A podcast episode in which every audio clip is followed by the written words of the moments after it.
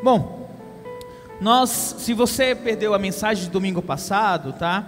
Ah, peço que você possa procurar o YouTube da igreja, porque ela é uma sequência do versículo 9, tá? Nós falamos que Paulo inicia esses mandamentos de amor no versículo 9, falando do amor sincero, que o amor sincero nós vimos que não é apenas de palavras ou de pensamento. O amor sincero, ele é expressado, ele se torna real quando você o pratica nas atitudes, nas ações, demonstrando de fato este amor. E ele vai dizer: você precisa odiar o mal, você precisa se apegar àquilo ah, que é bom. Nós precisamos, como crentes, como cri, é, é, que creem em Cristo Jesus como igreja, praticar o amor fraternal, o amor entre. Ah, no, entre os irmãos, nós que somos cristãos, nós precisamos servir um ao outro e considerar o outro maior do que nós mesmos, em maior honra do que a nós, dando a ele prioridade, ao outro prioridade, que é a base do nosso serviço cristão. Nós servimos ao outro, porque o Senhor Jesus Cristo já nos deixou este exemplo de serviço. Jesus veio ao mundo para servir. E nós, seguindo o exemplo do Senhor Jesus Cristo, também servimos e colocamos o outro acima de nós em nossos serviços, né? E aí no versículo 11, ele vem nos mostrar como esse de serviço deve ser feito. Ele precisa ser com zelo, ou seja, com cuidado, ah, porque nós estamos servindo aos outros, mas em obediência a Deus. Este zelo pela obra, pelo serviço a Deus, ele precisa ser feito também com um fervor espiritual. Na verdade, eu creio que se você trabalha para Deus com zelo, a consequência será esse fervor espiritual, esse entusiasmo, esta alegria de poder servir a Deus. Tanto é que no finalzinho ali do versículo 11 ele diz, ele diz: "Sirva ao Senhor", né? Pois bem, nós sabemos que muitas circunstâncias, os problemas da vida, as aflições, as coisas que nos acontecem, podem nos fazer perder o zelo, ou esse fervor espiritual, ou até mesmo esse amor sincero, considerar o outro maior do que nós mesmos. Imagine a igreja lá em Roma, como eu já falei, era uma igreja recém-formada, uma igreja com problemas internos, divisão de pessoas, judeus, não judeus, ricos, pobres, livres, escravos, faziam parte desta igreja. E fora tinha as perseguições internas daqueles que não queriam os cristãos ali na cidade de Roma. E se não bastasse esses problemas internos e externos, ainda tem o diabo. Efésios 6 diz que ele fica jogando as suas setas inflamadas. Lá em 1 Pedro 5, diz que ele anda ao redor buscando a quem possa tragar, ele está a todo momento maquinando, ele está a todo momento ah, tramando, criando as estratégias para que nós possamos escorregar para que nós possamos nos entregar ao pecado. E se não bastasse ainda tudo isso, tem o nosso próprio corpo, né, que nos atrai para o pecado, a nossa mente que deseja voltar aos desejos mundanos. Então, são muitas as pressões que nós temos. Eu não vou nem colocar os problemas em casa, problemas no trabalho, ou coisas assim. São muitas pressões que temos que nos fazem perder de vista este amor sincero, nos faz perder de vista esse altruísmo em olhar para o outro com grande consideração, em perder o zelo, o fervor espiritual. E eu penso que o versículo 12 que nós lemos pode nos ajudar a vencer essas oposições, esse esfriamento na fé, esse, a, a, a, essa falta de zelo, de fervor espiritual. No versículo 12, Paulo traz três exortações que essas três exortações elas estão ligadas entre si e que pode de fato nos ajudar nesse nosso serviço cristão, nesse nosso amor ao próximo, nesse nosso fervor espiritual. Então, ele diz: Versículo 12: Alegrem-se na esperança, sejam pacientes na tribulação e perseverem na oração. Então, o que é alegrar-se na esperança? Tá? Primeiro, a esperança. Nós precisamos entender que esperança, como encontramos na Bíblia, não é um, um, um, vago desejo de que alguma coisa possa acontecer. Por exemplo, eu tenho esperança que amanhã não vai chover. Eu espero. Eu tenho a esperança que eu vou ser chamado para o seletivo da prefeitura. Eu tenho esperança que eu vou passar no concurso. Eu tenho esperança que ah, essa guerra vai acabar. Eu tenho esperança que o Palmeiras vai ganhar um Mundial, né, para a gente não perder o costume. Então é algo vago, é, é, é, é, essa esperança que algo que pode ou não se concretizar, não é sobre isso que a Bíblia está falando, ainda mais essa esperança que os palmeirenses têm de ganhar o Mundial, né? Não é, irmão, não, é não, irmão Adail? Muito vago. A esperança bíblica é uma esperança que ela é certa, é uma esperança que é correta, é uma esperança que não muda, porque é uma esperança confiante, baseada nas promessas de Deus, na fidelidade de Deus. Por isso ela não muda. É esperança é algo que ainda vai acontecer, mas hoje você pode considerar como certo, porque Deus prometeu, porque Deus disse, então ela é correta. Em Romanos 5, do 1 ao 2, Paulo fala um pouco sobre isso. Ele diz: Tendo sido, pois, justificados pela fé, temos paz com Deus por nosso Senhor Jesus Cristo, por meio de quem obtivemos acesso pela fé a esta graça no qual agora estamos firmes e nos gloriamos na esperança da glória de Deus. Paulo diz que, uma vez que nós somos justificados, salvos por meio do Senhor Jesus Cristo, que uma vez que obtivemos a fé, pela graça, nós agora nós estamos firmes. Nós temos paz com Deus, estamos firmes agora. E essa firmeza nos faz nos gloriar, ou mesmo nos alegrar nessa esperança da glória de Deus, de algo que ainda vai acontecer para nós, que é de estarmos com Deus nos céus para todo o sempre. A esperança bíblica, ela não é incerta. Ela fala de algo que é certo hoje, mas que ainda vai acontecer. Em Efésios 1 diz que nós somos selados com o Espírito Santo de Deus, mas nós aguardamos o nosso resgate. Nós aguardamos a vinda do Senhor Jesus Cristo, que vai nos resgatar, que vai nos transformar, que vai nos conceder um novo corpo, um corpo glorificado. Então, quando Paulo diz, nos gloriamos na esperança da glória de Deus, é muito parecido com o que ele diz com alegria na esperança, porque nós sabemos que temos um destino final, na glória de Deus. Paulo, falando a Timóteo, em sua saudação, em 1 Timóteo 1, versículo 1, ele diz: Paulo, apóstolo de Cristo Jesus, por ordem de Deus, nosso Salvador, e de Cristo Jesus, a nossa esperança. Paulo não está imaginando que Jesus iria se tornar o Salvador dele, que Jesus seria o Messias prometido. Não, Jesus é hoje o Salvador dele. Essa esperança não se refere a algo que talvez vai acontecer, mas algo que é concreto hoje. Jesus é o Salvador dele hoje. E ele saúda a, a Timóteo pelo Salvador, por Cristo Jesus, a sua esperança. Então, nós como cristãos, nós precisamos ter na linha do nosso horizonte esta esperança, que Pedro chama de esperança viva.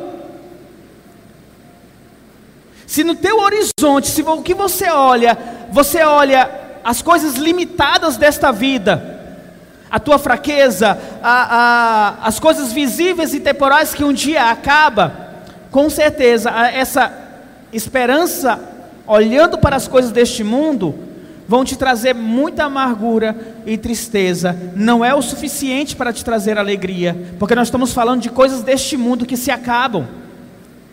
Mas, quando olhamos para as promessas futuras de Deus, daquilo que Ele promete para nós, nós podemos nos alegrar, porque é algo concreto e que se realiza.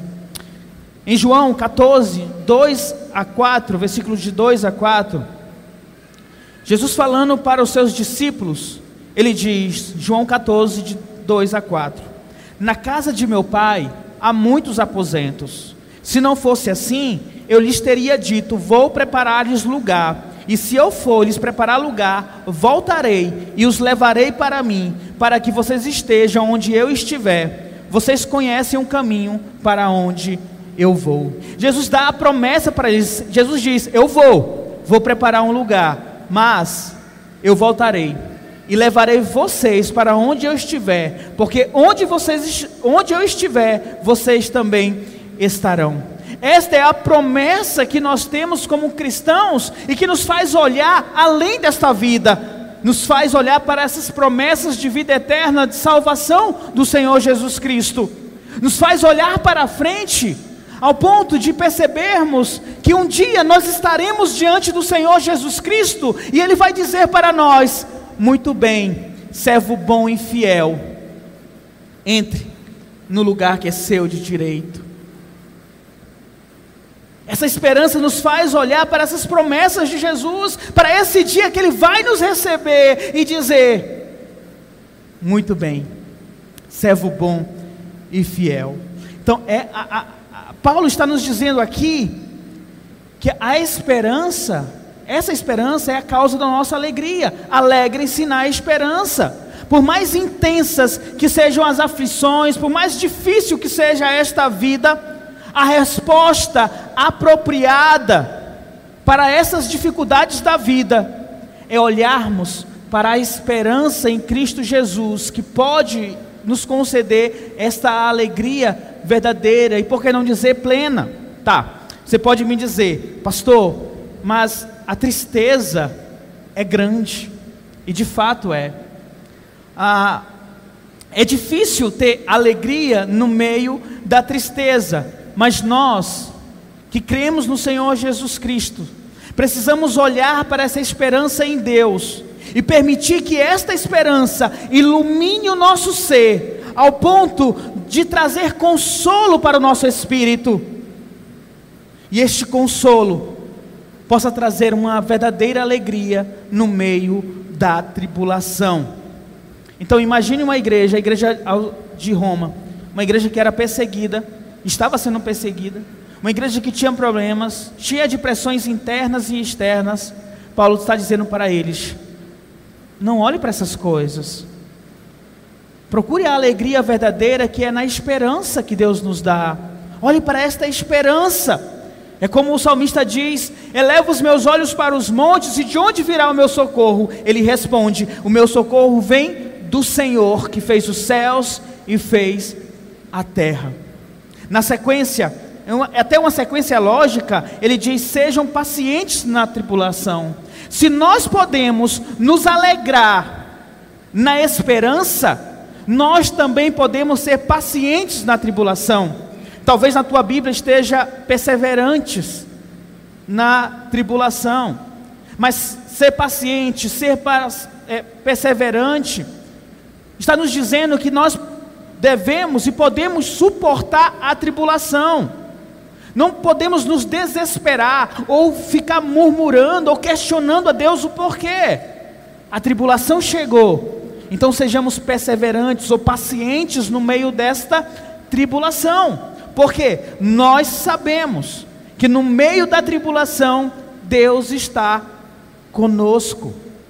Aliás, em Romanos ele diz: todas as coisas cooperam para o bem daqueles que são chamados por Deus, segundo o seu propósito.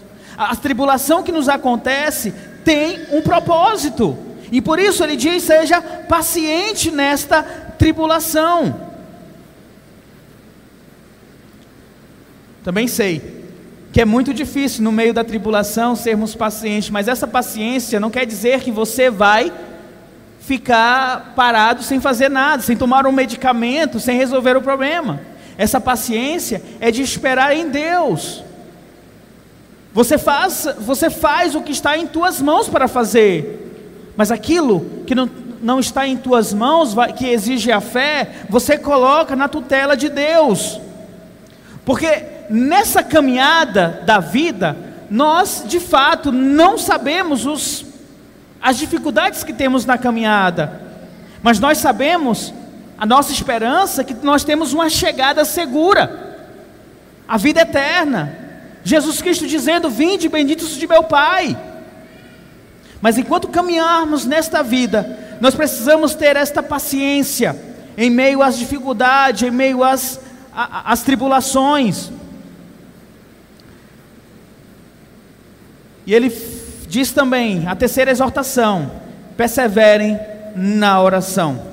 Isso, perseverar na oração é nunca desistir ou nunca parar de orar. Paulo fecha essa sentença com o meio que Deus nos deu para falarmos com Ele, que é a nossa oração. Imagine você como seria difícil passar pela tribulação sem a esperança. Então, nós temos a esperança que nos auxilia a ter paciência no meio da tribulação. E nós temos a oração, que nos faz chegar mais perto de Deus, que, faz, que nos faz exercitar a fé, que nos ajuda nessa esperança viva, a produzir cada vez mais essa esperança viva em nós. Então, a grande vitória de nós como cristãos no meio das tribulações é a oração. Tanto é que você sabe tanto que a oração nos ajuda a, a vencer essas tribulações, que quando você está doente, quando você está com problema, você corre para onde? Para a oração. Você pede oração pelos irmãos, porque você, você reconhece o valor da oração. O problema é que quando tudo está bem nas nossas vidas, a gente esquece um pouquinho da oração. Aí precisa vir a tribulação para que a gente possa dar valor novamente à oração. A oração é importante, meu querido irmão. Jesus Cristo, mesmo sendo Deus, ele orava constantemente. Jesus Cristo orava tanto que os discípulos chegaram a perguntar para Jesus, ou interrogar Jesus: Jesus, ensina-nos a orar. Os discípulos não perguntaram assim: Jesus, me ensina a andar sobre as águas, Jesus, me ensina a multiplicar os pães e os peixes, mas eles disseram: Jesus, me ensina a orar, porque eles viram o grande valor da oração praticada pelo Senhor Jesus Cristo. Então, meu querido irmão, alegre-se na esperança, seja paciente na tribulação, persevere na oração. Eu creio que são os caminhos que nós temos para nos fortalecer em meio a tantas oposições que nós temos nesta vida. Depois, Paulo, em Romanos 12, 13, ele vai falar, ele vai falar uma nova sentença que já é relacionada ao nosso relacionamento uns com os outros. Ele vai dizer: Compartilhe o que vocês têm com os santos em suas necessidades, pratiquem a hospitalidade. É, é, praticar a hospitalidade e compartilhar o que vocês têm com os santos fazem parte do mesmo conjunto.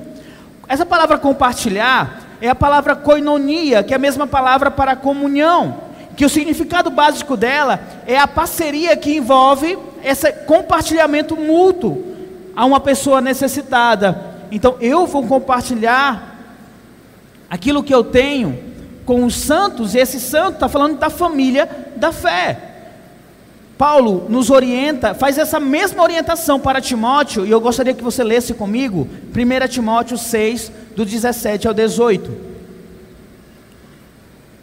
Ele diz: Ordene aos que são ricos no presente mundo que não sejam arrogantes, nem, nem ponham sua esperança na incerteza da riqueza mas em Deus, que de tudo nos provê ricamente para nossa satisfação. Ordene-lhes que pratiquem o bem, sejam ricos em boas obras, generosos e prontos para repartir. Aos olhos da sociedade, é, de uma forma legítima, aquilo que você tem é teu. O carro que você compra com o teu rico dinheirinho, a tua casa, o teu alimento, o dinheiro que você ganha, tudo é teu. E isso pode nos levar a sermos, como Paulo disse a Timóteo, arrogantes e colocar a nossa esperança na incerteza daquilo que nós temos: o carro, a casa, o dinheiro. Paulo nos lembra de que nós não possuímos nada, você não possui nada. O que você tem foi Deus que te deu para a sua satisfação. Ele diz: Mas em Deus, que de tudo nos provê ricamente para a nossa satisfação. Ou seja, nós simplesmente somos mordomos daquilo que Deus coloca à nossa disposição. Graças a Deus, se a tua dispensa está cheia, se tu tem gasolina para colocar no seu carro, se o teu emprego é muito bom, se você consegue fazer um bom planejamento financeiro, se tua vida financeira é muito boa, graças a Deus por isso, porque foi Ele que te concedeu a oportunidade de ter tudo isso. Agora, não use isso que você ganha de Deus para simplesmente a sua arrogância, o seu deleite, sem olhar para aqueles que são necessitados. Porque se nós somos mordomos de Deus, nós temos a responsabilidade de usar os nossos recursos pessoais para contribuir com as necessidades dos santos, dos nossos irmãos e irmãs, que não têm esses recursos que você tem hoje. Como Paulo diz em Gálatas 6,10: portanto, enquanto temos oportunidade, façamos o bem a todos, especialmente aos da família da fé. Então, se você tem, meu amigo, minha irmã, meu irmão, não fique se vangloriando. Tá, tá bom, eu, eu peguei pesado de se vangloriar. Mas não olhe para a sua dispensa e diga: Oh Deus, obrigado, porque minha dispensa é sempre cheia. Quando tem um irmão na tua própria igreja que abre a dispensa e ora para Deus para que tenha um quilo de arroz no dia de amanhã.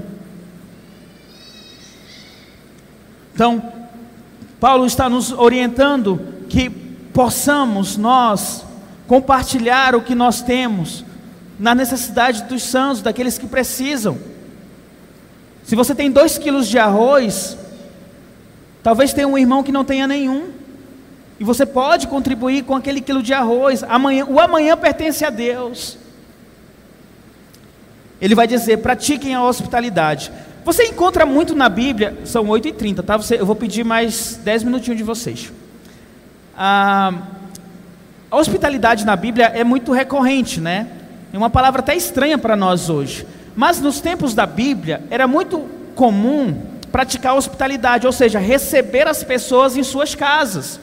Tem uma família que está ah, vindo para Jerusalém para cultuar a Deus, então os judeus eles abriam suas casas para receber aquelas pessoas. Hoje temos hotel, pousada, mas a hospitalidade diz respeito a você receber as pessoas e receber bem as pessoas na sua casa. E ele diz: pratique a hospitalidade, ou seja, receba as pessoas na sua casa, receba bem as pessoas na sua casa. Você pode até me dizer, pastor, eu recebo muito bem os meus amigos. Eles vêm compartilhar de um churrasco aqui na minha casa comigo, comer aquele porco, só não vem judeu, que eles não comem.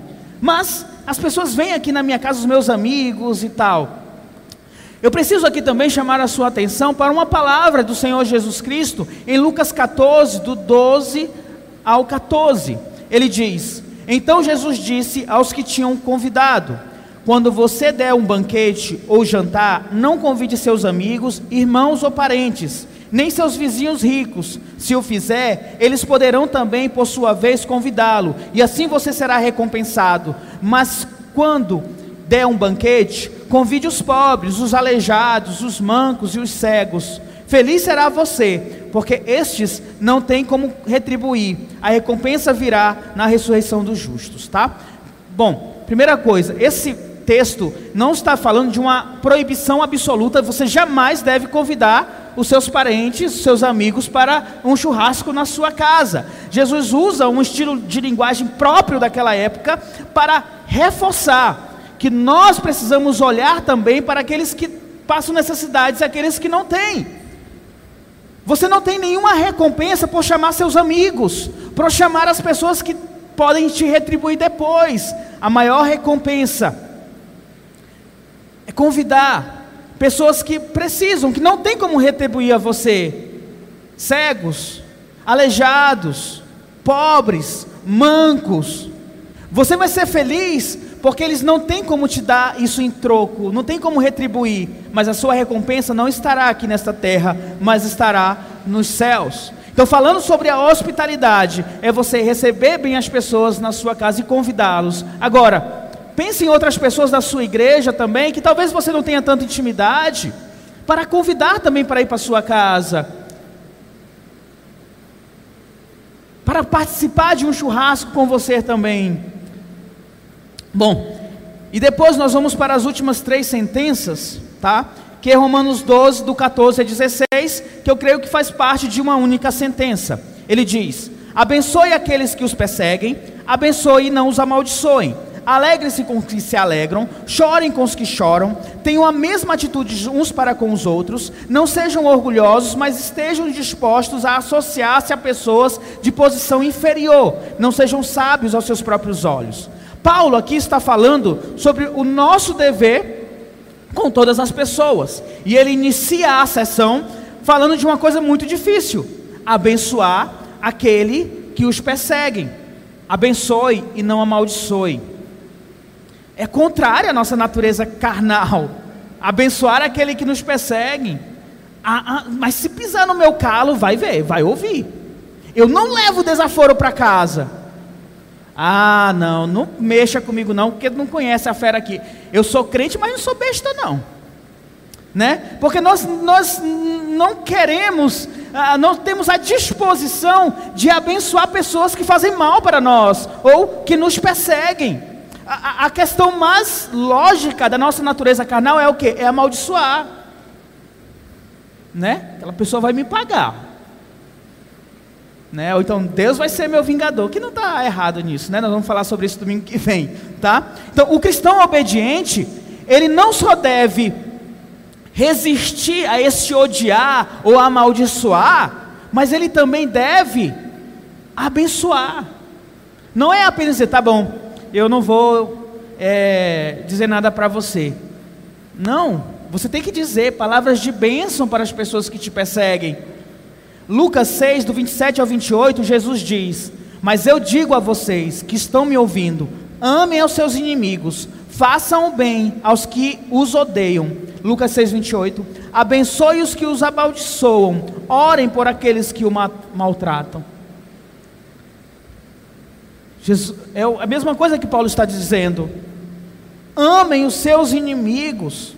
Faça o bem às pessoas que odeiam a vocês. Abençoe, não amaldiçoe. Ore pelas pessoas que te maltratam. Às vezes nós temos, podemos olhar para a política. Ah, o nosso presidente é um presidente horrível, maltrata a nação. Então, o cristão não é para estar lá jogando nas redes sociais coisas contra, seja ele de um partido ou de outro mas é para orar por estes. É claro, você tem um dever cívico de combater a corrupção e coisas desse tipo, mas nós não estamos para agredir a pessoa, mas estamos para orar por elas, tá? Ah, o Senhor Jesus Cristo nos deixou este exemplo com relação a, a abençoar ou até mesmo ah, não querer o mal para os nossos inimigos. Jesus Cristo, quando ele foi pendurado na cruz, Pouco antes de morrer, ele diz em Lucas 23, 34: Pai, perdoa, porque eles não sabem o que estão fazendo. Estevão, seguindo o exemplo de Jesus, depois de levar algumas pedradas na cabeça, já perto de sua morte, ele também clama a Deus em Atos 7,60: Senhor, não, considere não os considere culpados por este pecado. Ele orou pelas pessoas que estavam matando ele. Então, nós, como cristãos, também devemos agir da mesma forma, abençoar ao invés de amaldiçoar. Talvez alguém aqui já tenha dito: bandido bom é bandido morto, né? Não é uma frase que nós deveríamos falar como cristãos. Bandido bom é um bandido que se arrepende, crê no Senhor Jesus Cristo e paga a sua pena na cadeia conforme a justiça. Não podemos desejar o mal ao outro. Nós vamos falar um pouco sobre isso no próximo domingo. Ele vai dizer: alegre-se com os que se alegram e chorem com os que choram. À primeira vista, isso pode parecer fácil. Ah, tá bom. Alegrar com os que se alegram e chorar com, que, com os que choram, perfeito. Só que eu te levo a pensar: quando a felicidade ou a bênção do outro, de alguma forma, te prejudica, te custa algo, quando de alguma forma a vitória do outro te faz se sentir menor, você vai se alegrar com a felicidade do outro, vai chorar com o outro. Quer ver um exemplo? Me, me dê esse tempinho, gente. É, vocês estão estudando para o concurso, os dois estão estudando para o concurso. Vêm à igreja juntos, vêm ao culto de oração, pede pelo exame juntos, estão no mesmo cursinho juntos, estão alegres porque nós vamos passar, nós vamos passar. E aí tem a prova, os dois fazem a prova, na hora do resultado, o teu amigo passou e você não passou. Você vai chegar para o teu amigo com grande felicidade. Eu estou muito feliz porque você passou. Glória a Deus porque você passou. Eu não passei, mas vamos com outra oportunidade. Ou você vai chegar para ele e mandar mensagem: Ó, oh, cara, parabéns porque você passou, tá? Felicidade aí. E você vai: Por que Deus? Fizemos tudo juntos. Então entende do que eu estou falando? Então não é tão simples se alegrar com a, a, a alegria do outro ou chorar a, com o outro. Mas Paulo está nos levando a uma identificação com a situação alheia. Nós, ah, ontem, a nossa irmã Ailane perdeu a sua tia, né? Ela faleceu de câncer, infelizmente, né? Ah, nós colocamos ali no grupo da igreja, muitas pessoas mandaram uma mensagem. Tá, é, talvez alguém possa pensar: bom, não vou mandar mensagem, muitas pessoas já mandaram, então vai ser indiferente a minha mensagem. Só que para ela, faz, fez muita diferença receber as mensagens, porque ela viu que os irmãos estavam chorando com ela estavam se compadecendo de uma situação triste que a família dela estava enfrentando dela e também com o Bruno. Então, para ela fez grande diferença a mensagem que foi enviada. Os irmãos que entraram em contato com ela para perguntar como você está, está precisando de ajuda, é chorar com os que choram. E finalmente, Romanos 16, Tenham a mesma atitude uns para com os outros. Não sejam orgulhosos, mas estejam dispostos a associar-se a pessoas de posição inferior. Não sejam sábios aos seus próprios olhos. Tenham a mesma atitude uns para com os outros significa tratar a todos igualmente, tá? Você não pode desmerecer um ou colocar outro em posição mais elevada. Todos somos iguais, todos nós vamos passar pela porta estreita e vamos para os céus juntos. Todos nós fomos salvos pelo Senhor Jesus Cristo. Não há melhor ou pior no reino de Deus. Mas eu quero chamar a atenção para a segunda parte. Não sejam orgulhosos, mas estejam dispostos a associar-se a pessoas de posição inferior.